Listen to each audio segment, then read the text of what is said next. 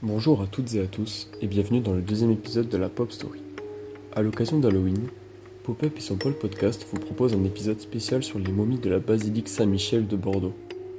Alors éteignez vos lumières et préparez-vous à plonger dans le monde obscur des rites anciens, des mystères oubliés et des âmes figées dans l'éternité.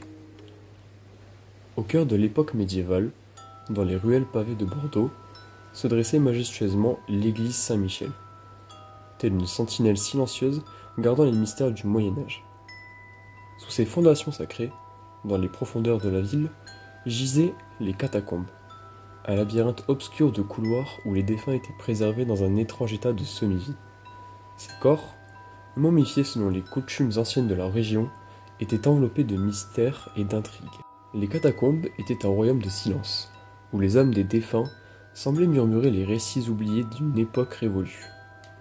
Les murs étaient ornés d'inscriptions énigmatiques, chaque lettre témoignant de la foi profonde et de la superstition qui caractérisait le Moyen Âge. Les visages des momies, figés dans l'éclat éternel, racontaient des histoires de vie passée, de joie, de peine, de rêves et d'aspiration, maintenant réduits à des vestiges silencieux. Au XVIIIe siècle, lors de travaux de rénovation de l'église, un groupe d'ouvriers intrépides découvrit par hasard l'entrée secrète des catacombes. Armés de torches vacillantes, ils pénétrèrent ce monde souterrain, ignorant qu'ils allaient réveiller un chapitre oublié de l'histoire de Bordeaux. La nouvelle de leur découverte se répandit comme une traînée de poudre dans toute la ville, attirant des érudits, des curieux et des chercheurs de tous horizons. Chacune des momies découvertes semblait porter les marques du temps et de l'histoire. Chaque corps préservé était un témoignage silencieux de la vie quotidienne du Moyen Âge. Les archéologues, les historiens et les anthropologues plongèrent dans des recherches passionnantes, cherchant à percer les mystères de ces vestiges anciens.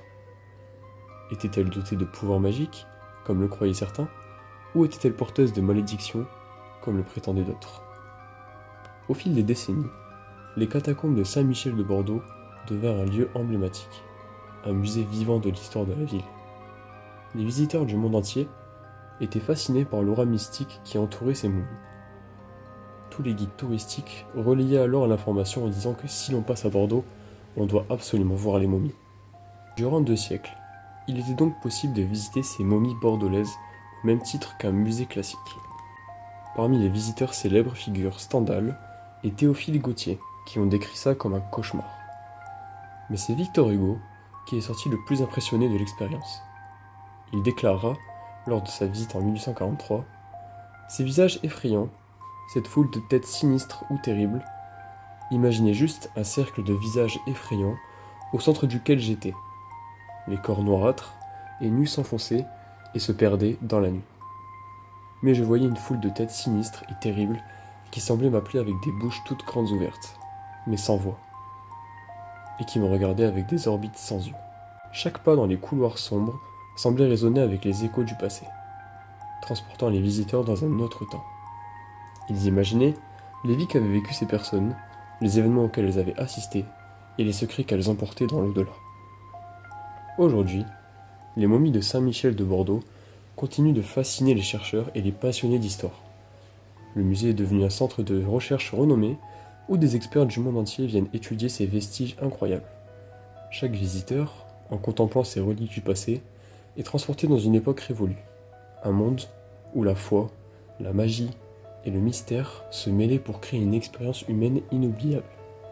Et ainsi, l'histoire des momies de Saint-Michel de Bordeaux persiste. Un récit éternel qui continue d'inspirer l'imagination et d'éclairer les mystères de l'humanité. Elle nous rappelle notre lien profond avec les générations qui nous ont précédés, nous invitant à explorer notre passé pour mieux comprendre notre présent et à anticiper l'avenir avec sagesse et perspicacité. Dans les profondeurs insondables de Bordeaux, les momies reposent en paix, témoins silencieux d'une époque révolue, mais toujours vivant dans notre quête inextinguible de connaissances et de découvertes. Merci à tous de m'avoir suivi. C'était Steven du Pôle Podcast. A bientôt, bonnes vacances et joyeux Halloween à toutes et à tous.